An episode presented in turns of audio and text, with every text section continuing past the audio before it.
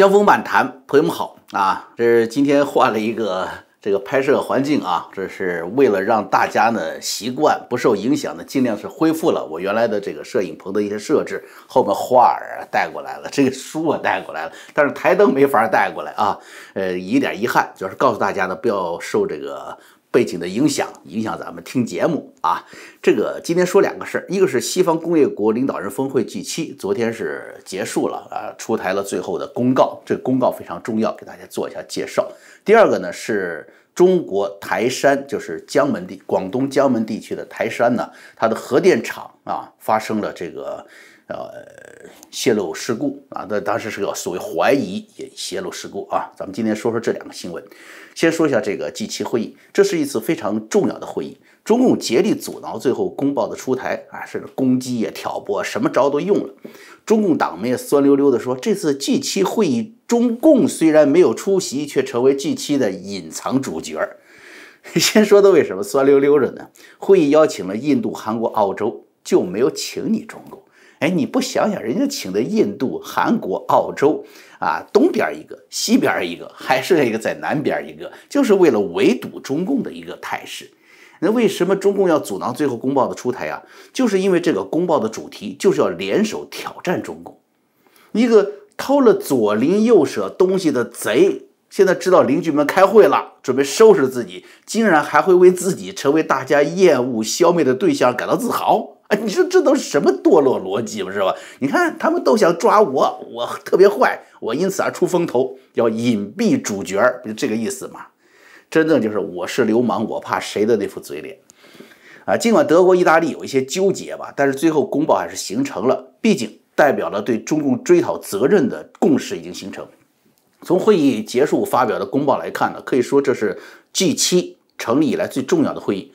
我我为什么会这么说呢？哈，跟大家分析一下。因为第一，这个 G7 啊，并不是一般人简单而言说就是七大工业国组织。其实准确的说，应该叫做西方七大工业化民主国家。将 G7 简单称为最发达的国家，实际上是中共和西方长期以来啊这个极左思想宣导的一个导向性偏颇。中共党媒告诉中国老百姓说，最爱说的什么？就是 G7 是几个有钱人的俱乐部。啊，就是是琢磨怎么样的维系他有钱人的秩序的，从而忘却 G7 代表的西方发达国家之所以经济繁荣，是他拥有的基点。第一，与集权制度对抗的民主制度，是他背后的普遍的这个基督教信仰与法治机制共同维系的一个契约精神。你国际秩序和因此而生的各类国际组织啊、国际准则，是这个。西方今年这个极左思潮涌现，实际上全球主义者和精英集团呢，这开始啊就是颠覆西方的传统社会体制、正统信仰与价值观。这一点与中共的理念是不谋而合。你看，二零零九年美国前总统奥巴马说什么？他宣布以 G 二零取代三十余年的 G 七，形成全球新经济架构。他还说 G 七的时代已经过去了。实际上等于什么？就是放弃西方传统价值。这不正好迎合了作为新型的这个啊新兴经济实体中这个最牛的啊中共了嘛？是符合了它扩张并控制全球的野心了嘛？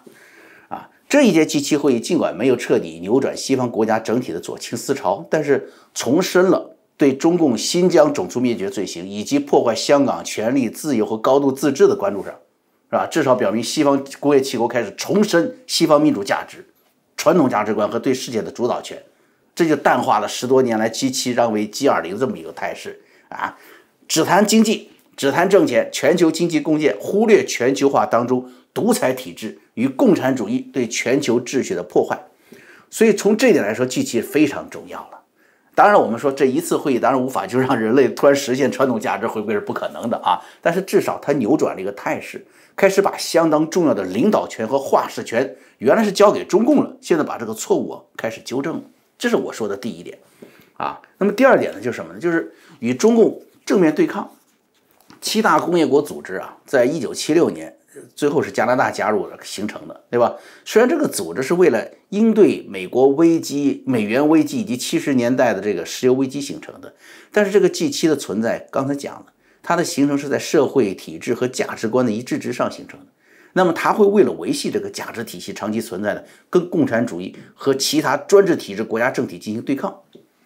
而冷战时期对苏联的这个对抗中啊，G7 发挥了巨大作用。但是因为当时有个北约，北约这个庞大的军事组织存在的，所以淡化了这个 G7 的这个存在的作用。实际上，咱们知道，对前苏联的冷战当中啊，美苏两国始终是代理人之战。朝鲜战争、越南战争是吧？还中东战争，真正让强大的苏联帝国土崩瓦解的，除了北约强大的军事价值和围堵以外，经济封锁、技术限制。非常重要，还有金融打击是关键，是吧？这就跟 G7 的各国政策沟通协调有直接关系，啊，然后美国那么强硬，是吧？苏联并不能在欧盟那里找到出气口，也就是说呢，G7 只有在消灭或抑制共产主义和任何阻断民主价值、任何阻断任何自由经济的集权制度，它才能够实现 G7 的根本目标，那就是世界的繁荣和人类的繁荣。因此我说呀。这次 G7 会议是其成立以来最重要的会议，就是因为这一次 G7 第一次再也不跟以往一样啊，咱们谈经济，只谈合作啊，只谈这个你得遵守国际秩序哦，不是了，这次直接点名谁对世界秩序破坏，不再躲躲闪闪，加入了军事理念，这就超越了前苏联时期的对抗啊，超越了那个时候军事问题交给北约框架下去谈嘛，对不对？现在 G7 把这个事儿撩出来了，比如说。说，中共应该避免任何可能破坏东海、南海稳定的单边行动，比如第一次提到台海问题，说台湾海峡和平稳定重要，鼓励和平解决两个问题。我们知道这两个问题，南海问题、台湾问题，直接涉及国家主权，并且解决的方案一定是政治与军事手段的结合，对不对？这样对中共的挑战呢，是不是第一次？前所未有，所以极其重要，是吧？那么第三点呢是什么？就是刚才说的这种对抗啊，实际上已经开始了，具体的措施已经全方位展开了。这一点呢，就包括重启新冠病毒调查，加入了问责制。啊，据报道说，这个拜登啊，已经向各国领袖通报了目前美国掌握的情报最新进展。那谈到中共的核心话题的时候近期会场据说是把网络的关闭了，避免中共可能进行的窃听。所以可想而知，这种。通报的这种情报，它的机密程度有多高？当然，现在我们无法得知究竟有多少情报展现。但是从后来的这个公报突然就能够形成和后来的动作来看，各国下了决心了，就是要去追究中共病毒你是否故意制造的，以及如何传播的。这个是第一次形成了一致性，对吧？大家知道啊，这个最早澳洲政府啊特别勇敢啊，首先提出相关的追究责任话题的时候，那那到当时他形单影只嘛，就中共就集中力量报复他，进行贸易报复、经济报复。现在 G7 联合发声，行动力非常强大。你报复谁？你报复我们了？你报复欧盟、报复美国？你还做生意吗？而且我们还可以看到一个测证，就是谭德赛，是吧？这谭德赛这两天突然又发声，说上一次调查报告不准。那谭德赛否认自己两个月前说的话。这是谭德赛这个吧？他就是墙头草，他这个品行虽然让人不齿，但是作为风向标很很准的啊啊！谁在上上游了，他他转向谁？他这一说明啊，他这一一反复，就说明世界追逃病毒真相、追究中共责任已成为不可逆转的趋势。一场巨大的全球性索赔啊，会让中国因为中共的统治再次蒙受巨大的民族劫难。此外呢，中共“一带一路”和疫苗外交都将遭到具体的阻击。G7 的计划非常具体明确，用干净的钱驱赶中共。哎，他的钱是用来，中共钱是用来贪腐、实现贪腐、独裁价值的输送。然后现在呢，还用。西方高科技打造的疫苗来对抗中共那些个越打疫苗确诊率愈高的那那些中国造疫苗，啊，用英国首相约翰逊的话来说，就是共同努力阻止冠状病毒造成的破坏，来充分实现民主、自由和人权的好处。这就是这次 G7 我跟大家说的三点，体现出它在冷战以后是最为重要的一次会议。其实中共自己非常清楚，这次 G7 会议对中共政权来说意味着什么。以前你看哪个国家要对香港、台湾、新疆问题表示关注，中共马上说你干涉内政啊，然后呢要要要报复你、惩罚你。现在呢，西方主要发达国家一起来对抗呢，中共就噤若寒蝉了。原来还可以搞挑拨离间，是不是啊？美国与欧盟啊，或者其他发达国家之间，他你你一挑拨，好吗？那大家他们之间吵架了，你从从中获利了。现在中国想从中获得利益的机会越来越渺茫了，西方团结了，他想在美国的制裁之下，从其他发达国家获得出气口的机会也越来越渺茫。这种环境，国际环境就跟当年苏联这个解体灭亡之前是一模一样的。那么大家想，为什么他就中国就走到这一步呢？这不就是跟新冠病毒一样吗？你看，中共制造并向全世界散播病毒，人家能不恨你吗？还不止病毒嘞，你看这是前是前些年到纽约去跳芭蕾舞，红色娘子军，是吧？自己砸烂了孔家店，然后到全世界建立孔子学院，宣讲中共的政策，宣讲中共的好，大量的学者呀、留学生啊参与盗窃。西方的知识产权，照中共的专家的话说，说中共抄作业已经抄到第一名了。你看中共不倒啊，各种各样的毒还会散出来，坑害世界。当然，首先坑害的就是中国人自己。这咱们就说第二条新闻了。今天一早，美国有线电视新闻网 CNN 报道说，说美国正在评估中国广东省台山核电站可能发生泄漏的事件。这就成了当下最大的新闻点了。美国国家安全委员会上周已经召开了多次会议，说这个台山核电厂可能拥有的这个安核安全问题，它进行开始评估了。虽然这结果还没有发，还没有公布出来啊，但是你想，美国国安会、国务院以及能源部啊，它都表示了，如果出现影响到中国民众的任何风险，美国将按照相关条约对外公布。啊。所以可以期待的事情是什么？最近几天呢，我相信美国将会公布这一事件的详尽报告，至少是这一过程这一阶段的报告。那么中共第一反应又来了，说美国要干涉中国内政了。哎，就像当年你看美国驻华大使馆公布北京雾霾指数 PM 二点零是一样的。哎，那些每天吸着自己吸着毒物的中国人，竟然对美国人愤怒无比，似乎美国人要不搞出这个指数来，中国人就不用天天吸毒了。现在不又是这个节奏吗？对不对？台山核电厂泄露最倒霉的是谁呀？广东的老百姓啊！咱们说现在接着到六月份、七月份了，这这个夏天在广东这东南风啊，靠着海边的台山要发生核泄漏，那整个往西往北，珠江三角洲，包括佛山、广州、深圳这样的中心城市都会受到污染。如果政府继续隐瞒真相，一旦事情到了无法收拾的程度，马上就会陷入巨大的社会恐慌，人民走路走难呐。那造成的损失将会更加巨大。中共一如既往的开始辟谣啊，首先呢，台山这个这个核电公司就先出来了，说目前连续监测环境数据显示，台山核电站和周边环境指数正常，你信他吗？台山核电公司他刊登新闻稿说，部分机构和媒体关注询问台山核电站机组有关情况，表示核电站两台机组各项运行指标。满足核安全法规和电厂技术规范要求，一句话，没事儿，你们别瞎打听。那么情况到底如何呢？如果等到美国国务院拿到美国国家安全委员会的报告，我觉得那时就已经晚了。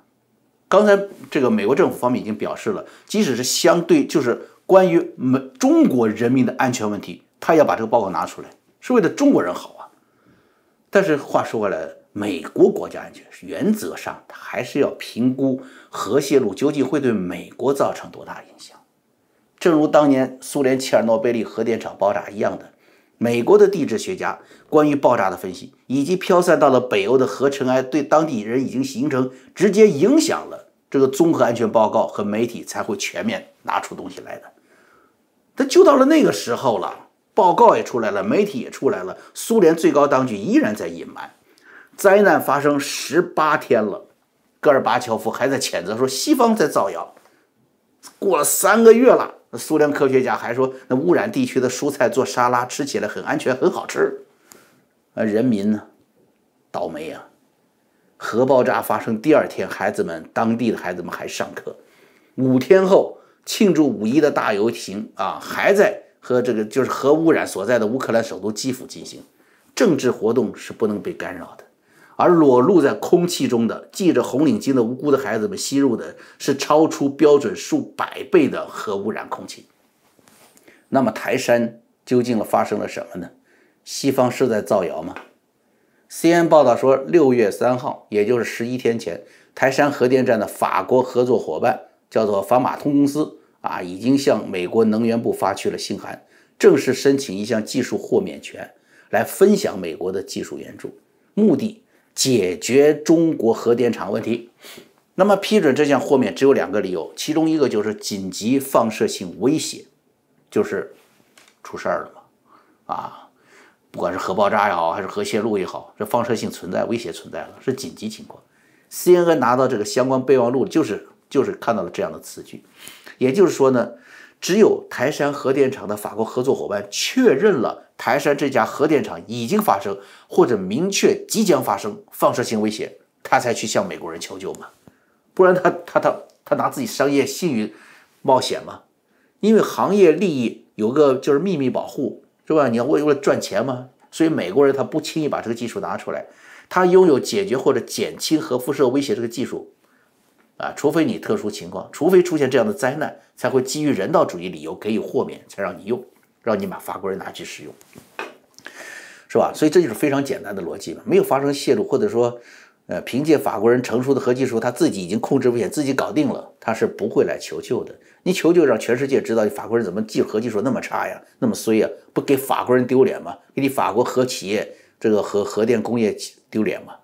所以，只有是这种事件发生了，或者确认要发生了，才会构成紧急援助的条件，才会直接这个通过这个美国国家安全委员会让世界知道。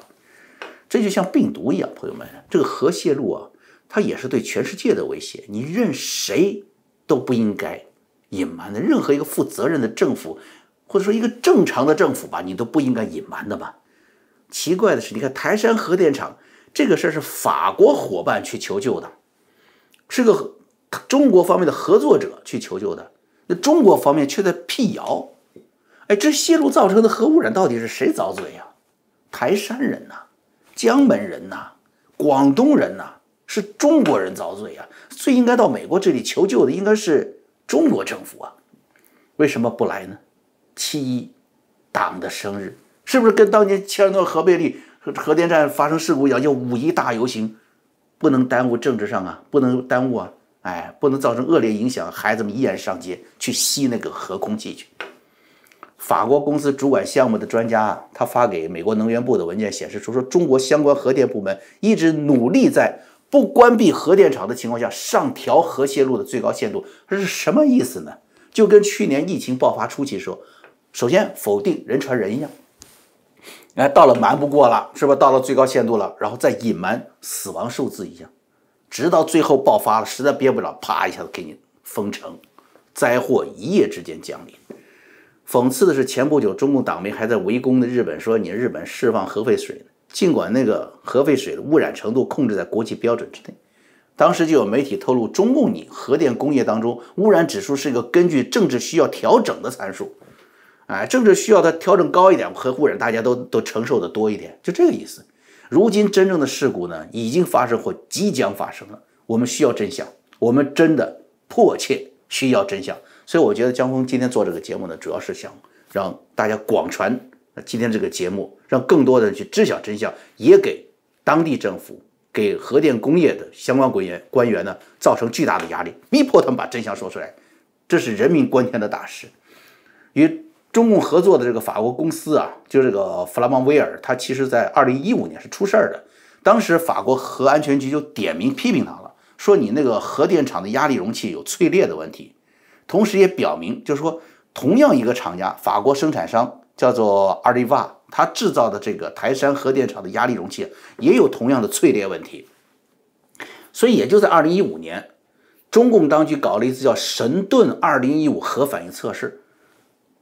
你没事突然搞一个核反应测试什么？就是当时中国政府也预知到了可能进行建设的这些电厂会存在类似的问题。那么万一泄露怎么办？搞核反应测试，搞演习。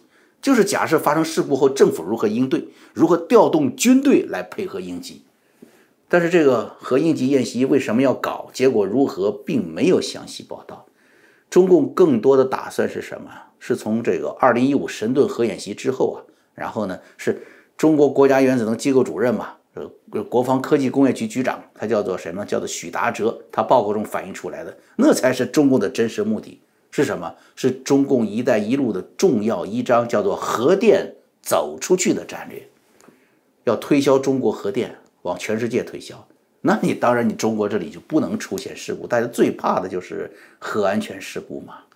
准确的说吧，就是出了事故也不能说。所以当年。啊，二零一五年七月，法国核安全局跟这个中国国家核安全局在北京还会面，会面的结果、会面的内容大家也不知晓。没事儿谈什么核安全？法国突然跑过来，肯定是有可能出事儿嘛。但是我没有看到任何去解决这些事、这个可能存在的危险，或者是把可能存在的危险让民众知晓的任何的报道。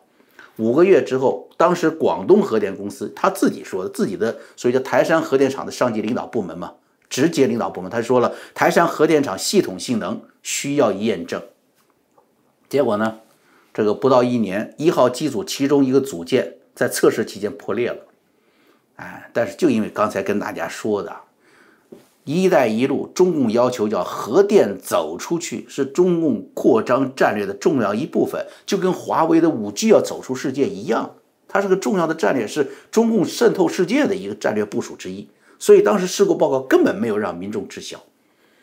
二零一八年六月二十一号，中共国家核安全局表示，碳含量超标问题不影响反应炉压力槽的运行，所以呢，接着干。结果现在出事儿了。但是事故究竟有多大？究竟什么时候发生的？后面会不会有更加扩大的这个可能？距离核电厂只有一百三十公里的香港啊！还有不到七十公里的澳门，包括这两地在内的广大的中国民众，应该采取怎样的规避措施呢？无一知晓。我们知道，当年切尔诺贝利核电站啊，就是在腐朽官僚的社会主义体制下运营的悲惨结果，就是在隐瞒真相的情况下，造成了更加巨大的人间惨剧。尽管核污染事件成为了苏联加盟共和国呃加剧矛盾，最终导致苏联倒台的，它是个最直接的原因。但是我们不愿意，真的不愿意，苦难中的中国人因为中共的必然解体而蒙受更多的悲剧。